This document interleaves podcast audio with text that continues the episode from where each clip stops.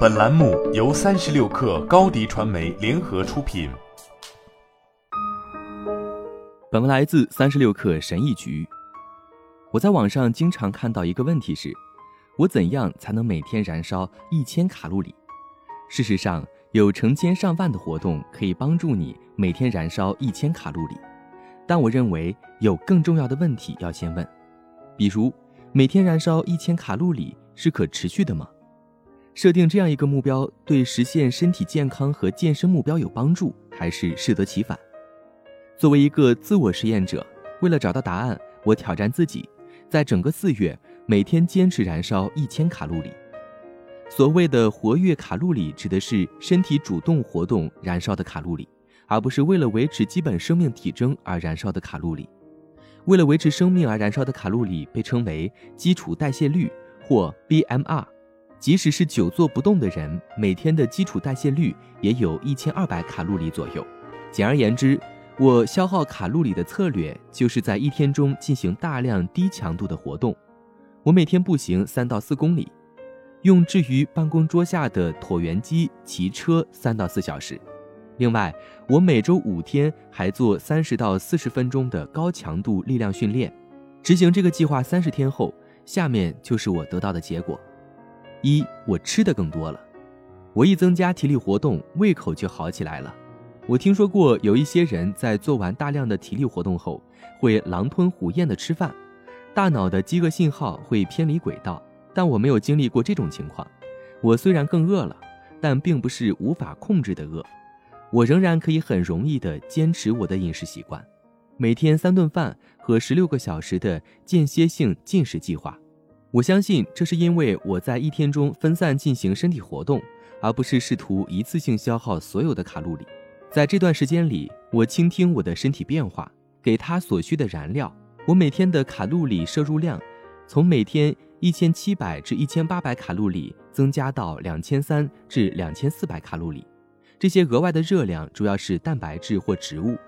我最常吃的食物是希腊酸奶、金枪鱼、鸡肉、鸡蛋、猕猴桃、红辣椒、苹果和坚果。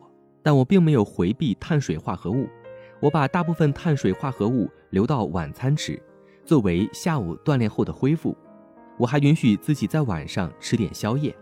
二，我的体重一点都没变。我接受这个挑战不是为了减肥。我的体重是一百一十五磅，我已经减掉了所有需要减掉的肥肉。我的目标是优化营养和改善身体成分。三十天结束时，我还是一百一十五磅，因为我吃的和燃烧的卡路里一样多。